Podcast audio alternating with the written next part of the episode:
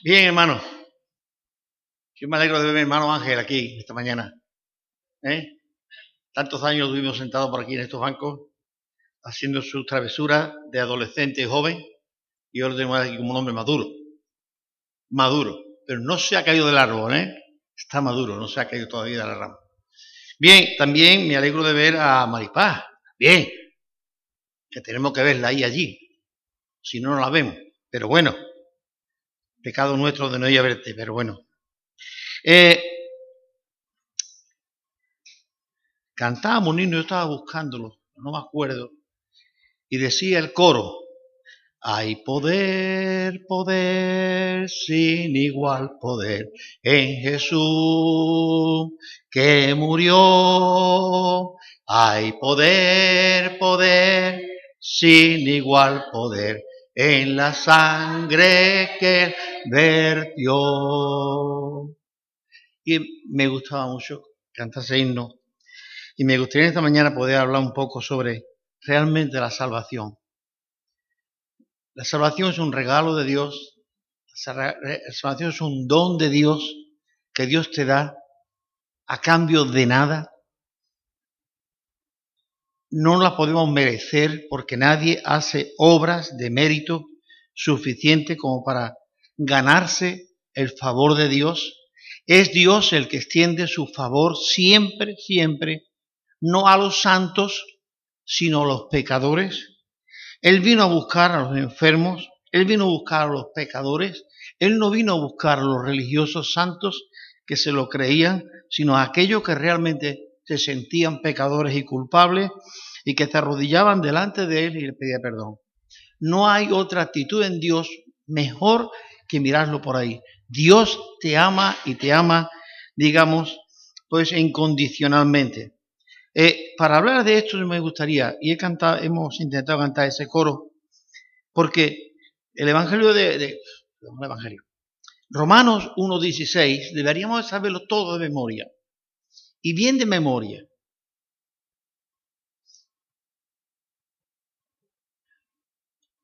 Otro día vamos a poner aquí, encenderlo aquí, y vamos a hacerlo repetir 14 veces como los niños chicos. Y el cuadernito que se lo traigan para que lo escriban mínimamente 10 veces, porque dice que escribir una cosa equivale a 10 veces decirlo. Así es que, ¿alguien se atreve a decir Romano 1.16.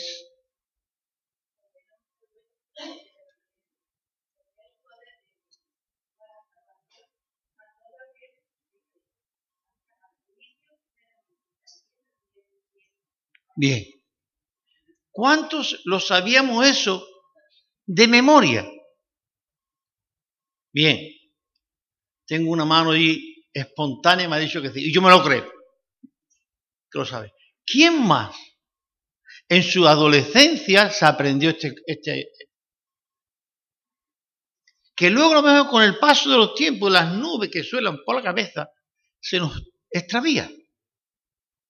Pero Pablo, y era algo que había que aprender, porque dar vergüenza de hablar del Evangelio es muy fácil.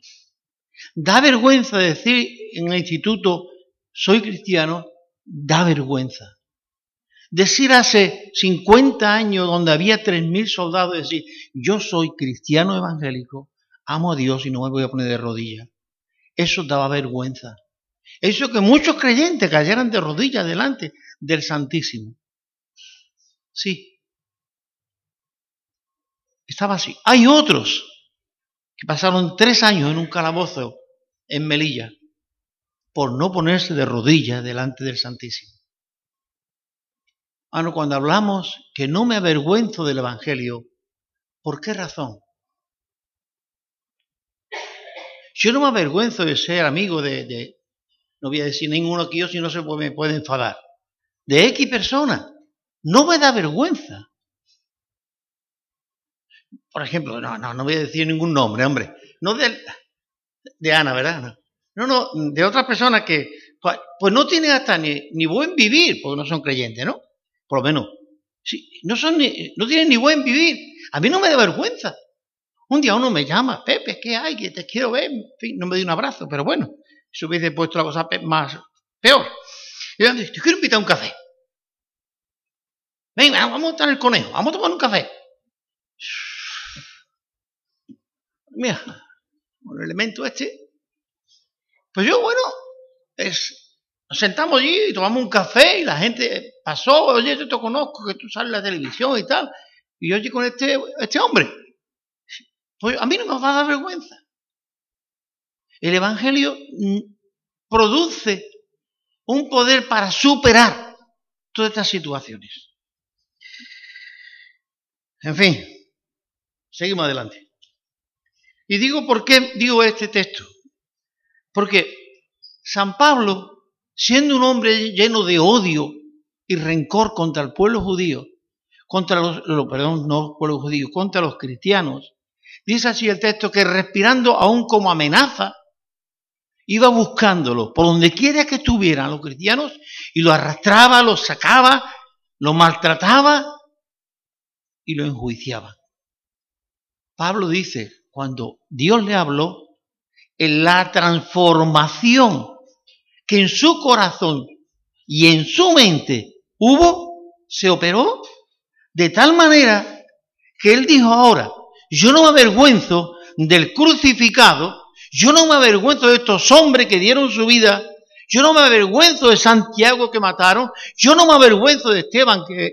Yo no me avergüenzo, porque el poder de Dios ha hecho que el Evangelio siga creciendo y sigue creciendo y aún a la casa del César se está predicando el Evangelio.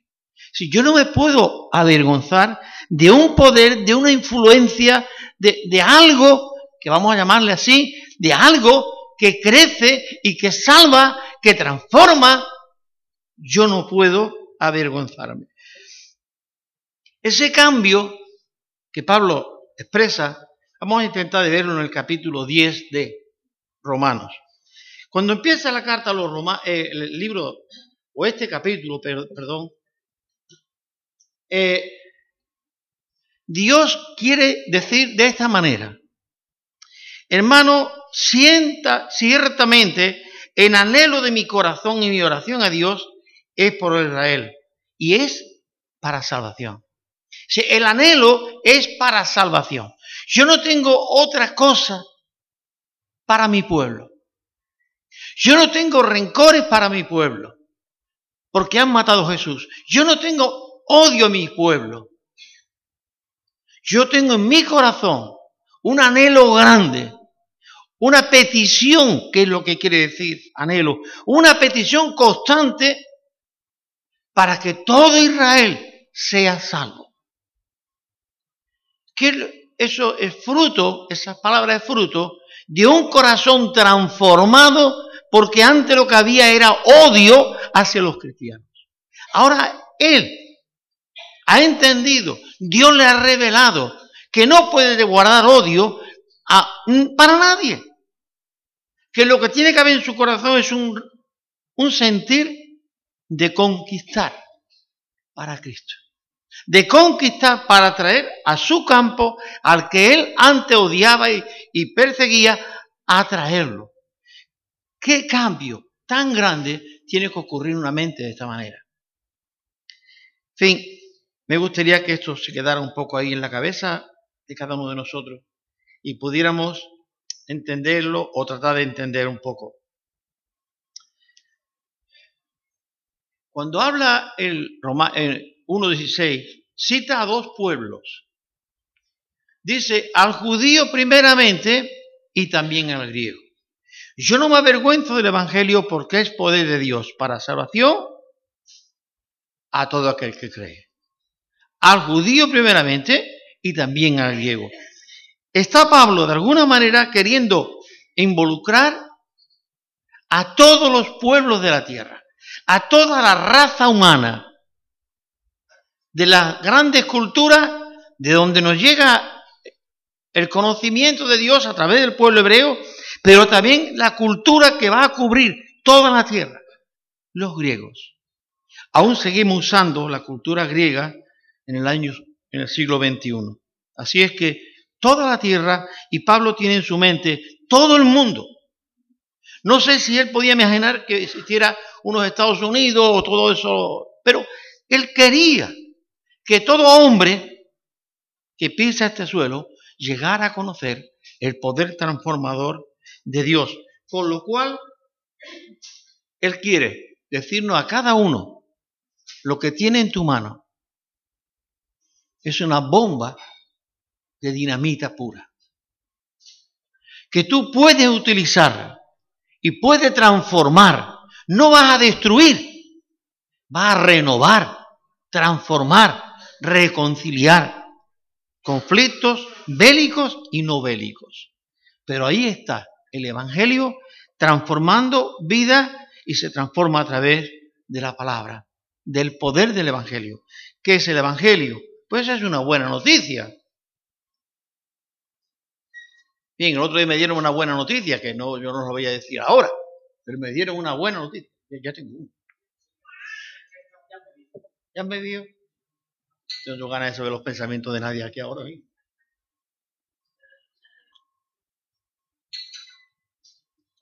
Me dieron una buena noticia. Yo dije, qué bonita. Qué bueno. Vale. Una señora, os digo, Estados Unidos, con un montón de años, y me decía otro día, Pepe, aunque tengo esta enfermedad tan malita, pero yo te digo, el Señor me está esperando. No me preocupa. Yo sé que el Señor me cuida. 90, no sé cuánto. Fui a mi doctora. Mi doctora es católica. Tiene un montón de medallitas por aquí y una cruz. Y como yo no tengo nada, me dice, usted no es creyente. Y decir, pero yo tengo a Cristo en mi corazón, aquí adentro. Lo de afuera se cae, se estropea y te lo roban. Cristo en mi corazón, nadie me lo puede robar. Qué testimonio, caramba. Qué testimonio. 20 años casi, esa mujer no tiene más. Toda la vida. Y yo le conocí a ella como católica. Hermano, Pablo expresa que la voluntad de su corazón, no hay otro motivo. La voluntad de su corazón es que todo el pueblo de Dios, todo el pueblo hebreo, conozca a Dios. A ese Dios que lo tiene, que le ha dado vida, que lo ha escogido entre todos los pueblos. Y este pueblo no adora a su Dios. Parece contradictorio, pero es así. Es un pueblo muy religioso. Un pueblo que, que, va los sábados al templo, que pone su ofrenda, porque Jesús habla de la ofrenda y viendo que la gente ponía la ofrenda, con lo cual eran hasta, fieles en la ofrenda. Eh, eh, amaban a Dios de alguna manera pero con su corazón los tenían fuera. En su corazón no estaba. Y Pablo dice, el anhelo de mi corazón, yo quiero. Y Pablo es el hombre que emplea expresiones muy fuertes, muy fuertes. Dice, yo quisiera, si pudiera ser un trueque con Dios, yo mismo ser anatema, ser echado, aparte de Dios, con tal de que todo mi pueblo alcance a Dios. ¿Quién se atreve a desafiarte? Ese, era el sentir de Pablo. No había otro. Ese era el sentir de un hombre que había tenido un encuentro con Dios igual que tú, igual que yo. Que Dios había hecho con él lo mismo con nosotros. Le perdonó sus pecados. Pero el corazón de Pablo estaba roto por la presencia de Dios y su presencia era muy clara en su vida. Podría citar muchos textos más de Pablo, que quizás los estaremos adelante. ¿Sabéis por qué razón? Dice el texto que ignorando, dice el versículo 3, porque ignorando la justicia de Dios y procurando establecer la suya propia, no se han sujetado a la justicia de Dios. Los hombres no se han sujetado, han ignorado la justicia de Dios. Se han quedado con su propia justicia. Es mejor nuestra justicia que la justicia de Dios. Padre, dame la parte del dinero que me corresponde, que me voy a ir y te voy a demostrar lo que tú no has hecho. Papá, dame que yo, sí, realmente la justicia de Dios no se ajusta a la mente del hombre ni al corazón del hombre. ¿Qué hago con la justicia de Dios? Ignorarla. Hace muchos años mandaban de Suiza eh, literatura, los calendarios esos de la buena semilla que Antonia reparte. Eso hace años que yo lo tengo. Pero mandaba unos discos pequeños de mensajes y, canciones. Entonces, cuando teníamos tocadiscos, que, entonces es lo que había, lo, poníamos. Y entonces eh, el predicador, en una de sus predicaciones, eh, hablaba de una anécdota muy curiosa de una zorra que quería coger las uvas, las cepas altas, no como las nuestras aquí, y dio un intento, dio dos, dio tres, dio cuatro, y para no decir, es que yo soy muy torpe y no llego a la uva, dijo, no, es que están agrias. Déjala ahí, es que están agrias. Sí, ignoramos la justicia de Dios. Dios es justo y quiere las cosas derechas. Nosotros las queremos derechas con nuestra mente. Bien, ¿qué quiero decir con esto? La justicia del hombre. ¿Cómo está el mundo? ¿Cómo está el mundo? Ese millón de refugiados, esos más de 100.000 niños que se han perdido al entrar en, Europa y en el camino, esos miles que mueren en el, en el Mediterráneo, la justicia del hombre. Esos miles que todavía están en prisiones, la justicia del hombre. ¿Cuántos han sido torturados? La justicia del hombre. ¿Cuántos murieron en España? La justicia del hombre. ¿Cuántas hogueras se encendieron matando cristianos? La justicia del hombre. ¿Cuántos y cuántos? Podemos seguir. Esto no se acabaría nunca. ¿Cuántas mujeres mueren todos los años? ¿Cuántos hombres mueren todos los años? ¿Cuántos niños se matan todos los años? ¿Cuántos abortos se, hacen todos los años? Leía, eh, eh, escuchaba a César Vidal hablando de unas estadísticas de, de lo que hicieron los alemanes para lo que se está haciendo hoy. Aquello era una panacea. Los millones de niños que se matan hoy antes de nacer. Eso es, aquello era una panacea.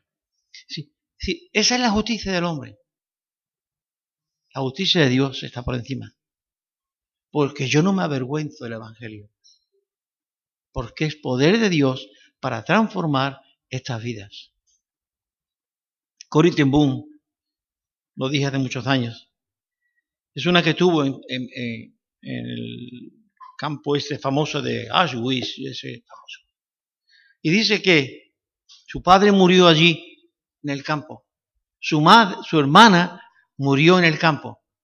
Y ella estaba allí. Y cuando eh, estaba ya muy cerca al final de la guerra, estaban todas formadas como se ve en las películas, ¿no? Y la nombraron a ella. Y ella salió del campo. Y luego se dieron cuenta que había habido un error y había salido por un error. Se encontró un día por la calle, aún después de liberada, con uno de los hombres buenos del campamento, de, los peores. Y él le dijo, Señor, mm, perdónalo.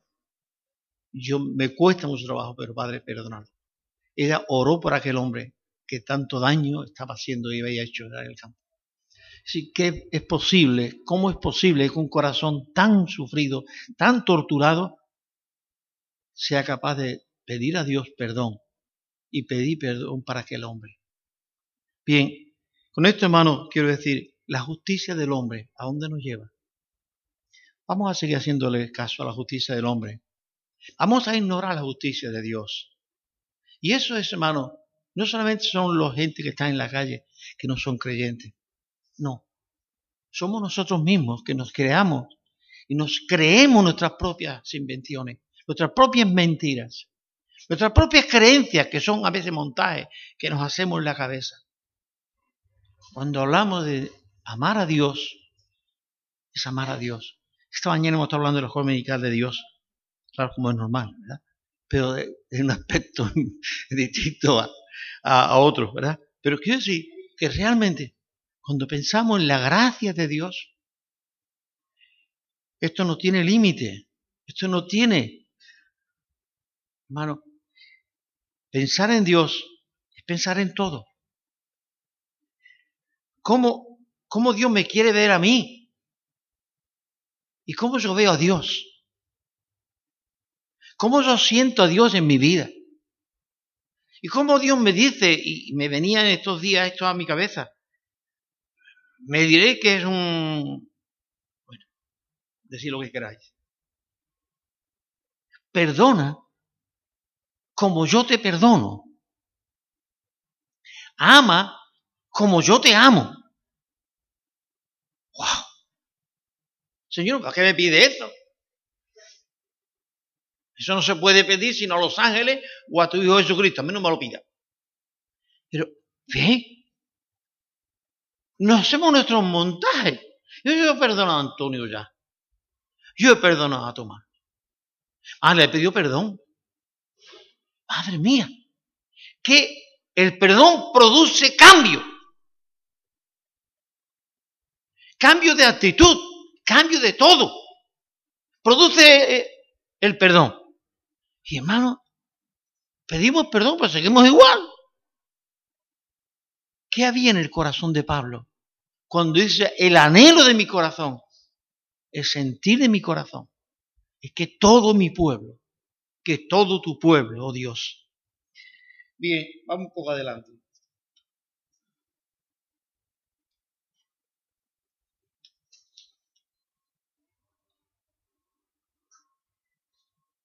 Cito el texto que Pablo he citado antes. Yo quisiera, si pudiera ser un trueque con Dios, que Él me echara a mí al infierno. Toda la eternidad apartado de Dios, pero que los millones que forman mi pueblo le adoren todos los días delante de Dios. Dios no, no entró al trato, Dios no quiso hacer trato con Él, porque Dios quiere que cada uno individual cada uno llega a una experiencia personal con Dios. Sí, quizá no al sentir de Pablo en el versículo que cito, pero sí a un sentir de entregar a Dios todo lo que tú eres, todo lo que sientes, todo lo que Él te ha dado. Algo más que dice que cuando Pablo tiene de alguna manera esta visión tan hermosa Porque yo le doy testimonio, dice Pablo, esto y es curioso esto para que veáis. Yo le doy testimonio y yo doy testimonio de que mi pueblo es un pueblo celoso de Dios, ¿sí? Dice el versículo 2. Yo le doy testimonio de que tienen celo de Dios, pero no son inteligentes. No son inteligentes. Son celosos de Dios, pero no con inteligencia. Bien, nos hablamos de nuestra iglesia que tenemos enfrente, que es, bueno, pues la que tenemos más cerca, ¿no? ¿Cómo se ponen a pedirle a una madera? ¿Soy inteligente? Digo yo. Hombre, si tuviesen dos dedos de frente, diría, vamos a pedírselo a, aunque sea un objeto vivo, aunque sea un pajarito un gorrión, porque está vivo, y le late un corazón. Pero a esto, pues sí. ¿A la escayola? Pues sí. ¿A la plata? ¿Al oro? Sí. Son inteligentes. Tienen celo de Dios, pero no son inteligentes. Entonces, ¿qué es lo que hace el poder de Dios en, eh, Romanos 1, 16? El Evangelio yo no me avergüenzo de porque es poder de Dios para transformar mi manera de ver, de entender las cosas. Yo no me puedo seguir acercando a Dios de la manera tradicional que aún la iglesia evangélica enseña. No, no, no. De una manera personal con Dios. Hay un encuentro personal, una relación personal tuya con Dios. Por eso no encontramos dos oraciones iguales. Por eso no encontramos dos predicaciones iguales. Por eso hay muchas cosas que aunque siempre lo mismo, sin embargo no son iguales. ¿Por qué? Porque Dios tiene revelación directa a una persona y le cuenta a esa persona y le habla a esa persona.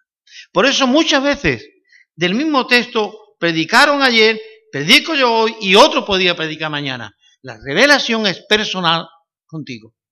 Y Dios quiere hablar contigo. Bien. Saltamos un poco más adelante. ¿Qué tiene que ver el versículo 13 dentro de lo que estoy hablando?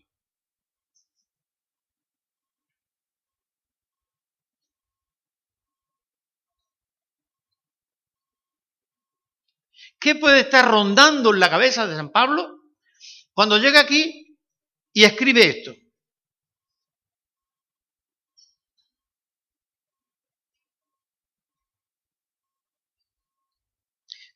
Lean el 12. Si quieren, lean el 10. Bien, los religiosos creen y esta mañana hemos visto un poco, algunos puntitos de eso, de los que creen. ¿Qué creen? Los, demonios creen, más que nosotros. Claro que lo creen. Porque están viendo a Dios. Pero tienen miedo. Son condenados. Están condenados ya. No hay solución para ellos. Ellos serán echados al lago de fuego para la eternidad de la eternidad y, su diablo, su jefe está encadenado allí y nadie lo va a ir a soltarlo. Y ellos lo saben y creen en la cárcel. Son los que creen más en la cárcel, son los que están dentro, los que están fuera no. Escuchamos una expresión en una película de los tiempos aquellos cuando yo iba al cine. Sí que distinto es de, desde tu casa a la cárcel que al revés, ¿verdad? Desde la cárcel a tu casa. ¿Qué diferencia hay? Bueno que sí hay. ¿verdad? Bien, hermano, es interesante, es interesante que nos demos cuenta. ¿eh? Dice el, el 10, porque con el corazón se cree para justicia y va a la salvación, pero con la boca se confiesa para salvación. Con el corazón yo creo que Dios es justo y que Dios va a hacer las cosas bien y que nunca se equivocó. Dios es justo. Entonces yo tengo ahora que confesarlo. Dios es justo. Dios es justo.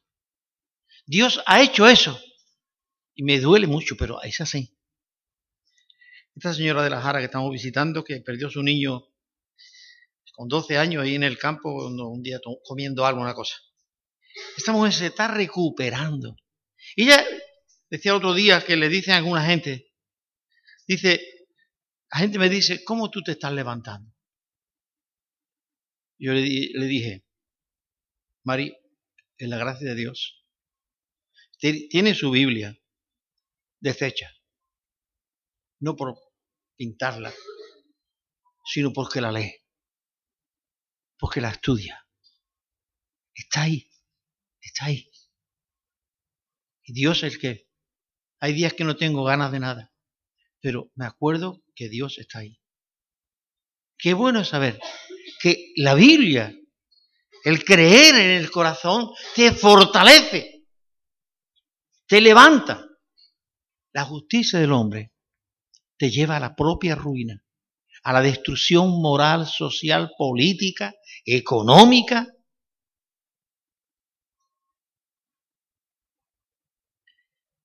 El hombre está destruyendo. Los mares están contaminados, las atmósferas están contaminadas, las enfermedades se están multiplicando cada vez más raras. ¿Qué está pasando?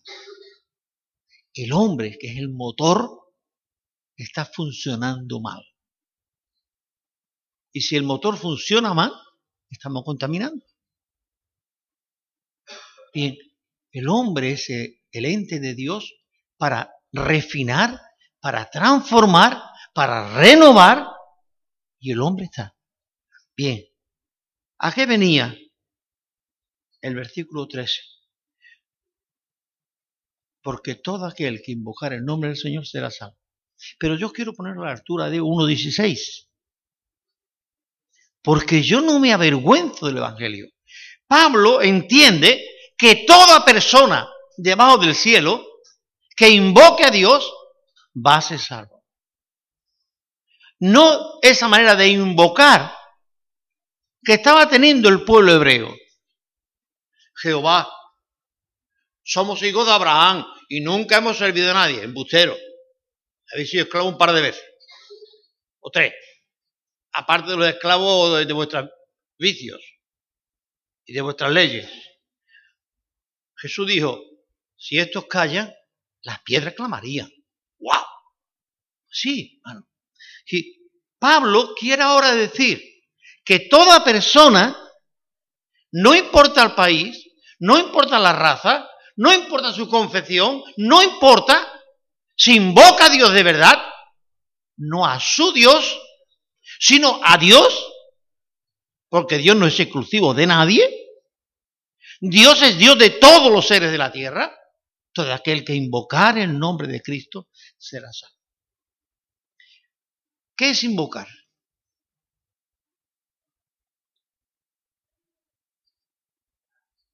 ¿Cómo? Llamar. ¿Y llamar cómo? Para acá, calecito. Antonio, acá. Esa no es la manera. ¿Cómo tú pides al bombero cuando se está quemando? ¿Cómo llamas tú al bombero? ¿Eh? Una vez dice que quisieron hacer un concurso de ver quién era capaz de pedir socorro con más reaño, con más. Y, ninguno ganó. ¿Sabe por qué?